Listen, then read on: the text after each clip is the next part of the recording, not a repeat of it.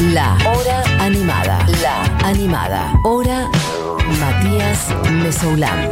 Futurock. Puedo contar que el viernes salió un mixtape de Mac Miller, si les Bien, interesa. perfecto. Vamos que con podemos esta. empezar a escuchar. Vamos con esta, perfecto. Qué difícil ahora, como que ahora de repente lo de Mac Miller me, me interesa muy poco. Y Bueno, eso que. te lo cuento muy rápido si querés.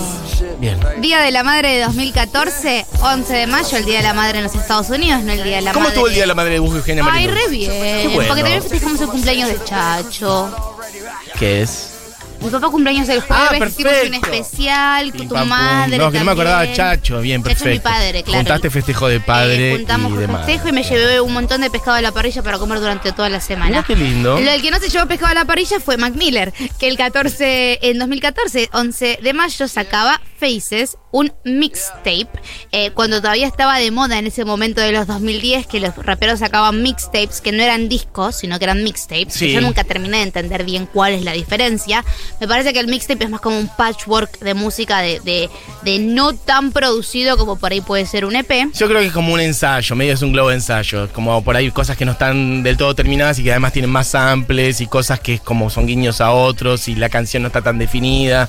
Eso, me parece, es como una mezclita de, de sonidos y géneros y guiños, más que una cosa más prolija, tipo. Sí, temas más cortitos también. Temas más cortos. eh, un poco más experimental de que lo querías con un disco que está producido y financiado por una Eso, más discográfica. experimental como formato. Que también la discográfica tiene mete mano en los discos, hasta de los artistas que más independientes creemos que somos, que son, la discográfica mete mano. Y el mixtape es un poco más libre. Sí. Este mixtape Faces, que se publicó en 2014, lo podíamos encontrar hasta el jueves de la semana pasada solamente en el SoundCloud de Mac Miller y a partir del viernes 15 de octubre, o sea, el viernes de la semana pasada, se publicó por primera vez en plataformas de streaming. ¿Por qué? Porque el legado de Mac Miller sigue muy vigente y eh, la familia está tomando decisiones de irnos mostrando cada vez más contenido que tal vez tenía guardado o que tal vez tenía en otras plataformas como es SoundCloud. Bien.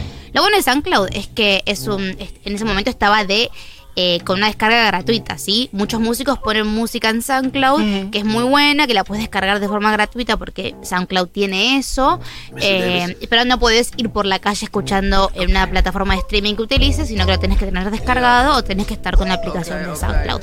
Con esto vamos a tener mucha más gente pudiendo escuchar este mixtape que por ahí no conocían este mixtape de Mac Miller porque por ahí lo empezaron a escuchar después de su muerte o por ahí todavía no están to- del todo familiarizados con la obra y es un disco muy lindo. Bueno muy lindo es una palabra medio rara para decirlo es un disco muy interesante porque haciendo habiendo sido grabado en 2014 cuatro años de la muerte de Mac es un disco que explora mucho su relación con las drogas Es un disco que explora mucho todo esto. Recordemos que Mac Miller, eh, para la última parte de su vida, se estuvo limpiando lo suficiente, estaba en rehabilitación, Sí. estaba eh, intentando cuidarse un poco más, que su muerte fue lamentablemente una mala combinación de drogas.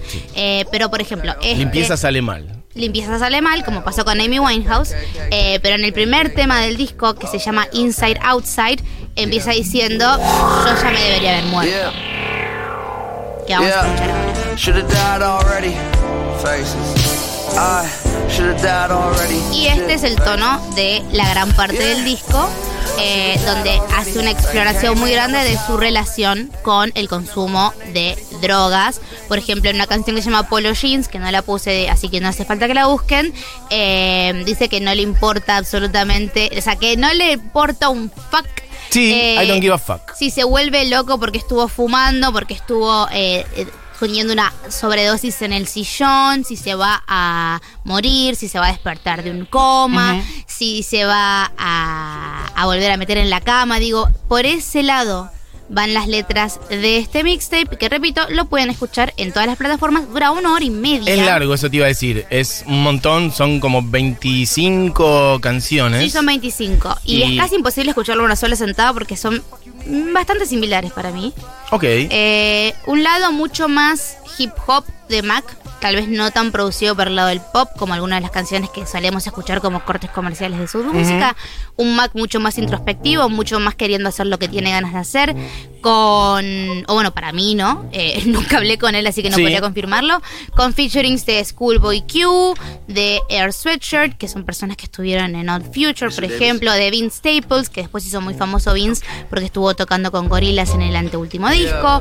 Em, pero esto es de hace cuatro años, o sea que también hay como un mapeo grande de las voces que luego iban a volverse más importantes, como pasó también con Mac Miller, que en el 2014 todavía no había explotado comercialmente como explotó más adelante. Total. Em, veo presencia del señor Thundercat también, con quien laburara bastante. Para esta época estamos hablando año 2014. Sí.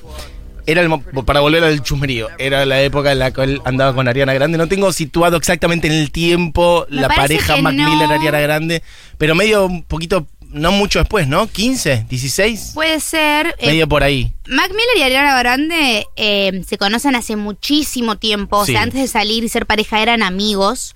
Porque estuvieron juntos en una canción del primer disco de Ariana Grande y después hicieron My Favorite Part. Como que iban y venían Iban todo y el tiempo. Yo directamente no tengo la data exacta de cuándo bueno, está bien, pero más o menos salir, por ahí.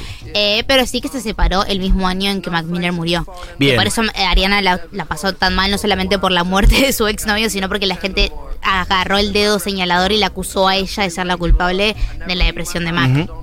Hay muchos samples también, eh, samples de Beastie Boys, de Miles Davis, hay un montón de cosas metidas acá adentro. Bueno, un poco lo que decíamos antes, ¿no? El, el espacio, el formato mixtape es muy propenso en general al despliegue de citas de otros artistas. En el canal oficial de YouTube de Mac Miller se publicó también un pequeño corto de 6 minutos 51 segundos que se llama Making Faces, o sea, el Making of the Faces o cómo creamos faces, que lo pueden ver para ver un poquito esta, esta composición y también para volver a ver a un Mac Miller en vida, ¿no? Que siempre es lindo volver a ver a un artista que por lo menos a mí me gusta mucho y a, sé que a mucha gente también. A mí me encanta y cada vez que lo escucho, de hecho algunas de estas canciones la verdad que no las tenía muy presentes por lo que vos venís contando, de que no estaban plataformas y demás. Entonces, bueno, escuchar su voz de alguna manera, si bien son canciones que tienen siete años, eh, son un poco como canciones nuevas, ponele. Sí, sí, y, sí. mm, bueno, nada, y escuchaba ahí su voz y su manera de fluir y me doy cuenta de cómo lo extraño y de qué 100%. falta para mí hace en el sonido de lo que, bueno, en la música que se viene haciendo en estos últimos años. Para mí era uno de mis preferidos, uno de mis artistas preferidos y uno de los que yo más estaba como a la espera siempre de salir a su material. Sí, 100%. Porque realmente me encantaba lo que hacía, me da muchísima pena, más allá de lo personal, digo, como artista, el hecho de, de que haya muerto, además, obviamente su muerte joven y demás, ¿no? Como, Y aparte de algo interesante que también lo cuenta mucho en este mixtape es, es ver un poco también el camino de la celebridad de Mac Miller. Mm. En este, eh, para este mixtape supuestamente iba a, ser- iba a firmar con Jay-Z en su sello Rockefeller y dijo yo no quiero firmar con Jay-Z porque quiero que la gente primero se gane mi respeto, o sea, ganarme el respeto de la gente en realidad antes de firmar con una discográfica de hip hop grande, como que la gente me valide por lo que hago y no solamente porque detrás tengo una discográfica muy grande. Eh, terminó firmando con Warner después cuando se hizo más conocido. Eh, y también habla de cómo él va creciendo en su estrellato sin tener que meter un featuring de Drake u otras cosas.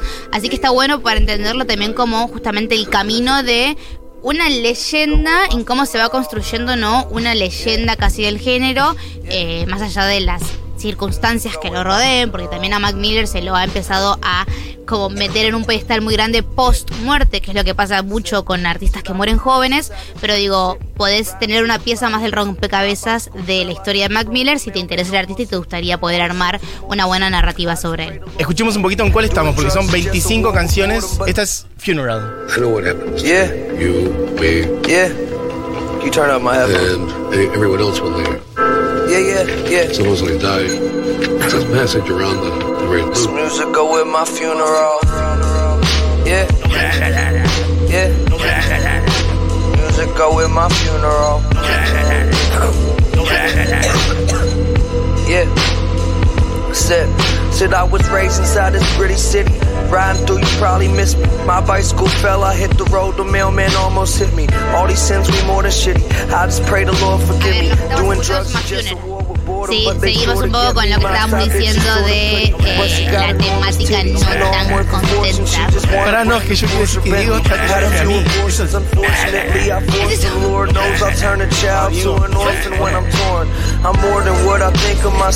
Para, ¿ya soy yo? A ver, llévate la cortina y tirá. tiempo, la verdad que queda perfecto. Este es nuestro own personal dije- mixtape. Un momento dije esto no estaba. Ok, perfecto. Bueno, es claro, mixtape sobre mixtape. Claro. Bien, remixado por Diego, perfecto. Dicho eso, vamos a ir a escuchar un tema nuevo porque son y 30 eh, y también tenemos más cosas para hacer. Y gente, no voy a hablar de la separación de Elegante y la novia porque no estuvo investigando tanto. Bien, Pueden fijarse en las historias de Instagram de ellos. Se calman. Claro. Bueno, me parece bien. ¿Con qué íbamos entonces? Con Colors and Shapes, que es el que le agregaron un video para este relanzamiento del mixtape, que lo pueden encontrar obviamente en el canal de YouTube de Mac Miller. Bien. Escuchen el mixtape si no les, si les interesa la banda y si no conocen a Mac Miller. Es momento de conocerlo. Bueno, es una buena vía de entrada. Sí, dije banda. Tengo la mitad del cerebro mirando a Wanda Nara. Vos que está como con los zócalos de LAMI, Twitter y demás, pero está Y muy al bien. mismo tiempo al te mismo un tiempo. Bien, perfecto. Entonces, Multitasker, un, bebé. un track producido por Wanda Nara, cantado por Con un Mauri. Cardi y Mac Miller. Suena entonces en la hora animada Colors and Shapes del último EP. Va, en realidad, da lo que acaba de salir por dentro, lo que contuje. De 2014 a su mesa. Volvemos al principio de la Exacto. Había estado en SoundCloud, ahora está en todos lados y lo escuchan ustedes en Futurock. We're teaching people how to use their head.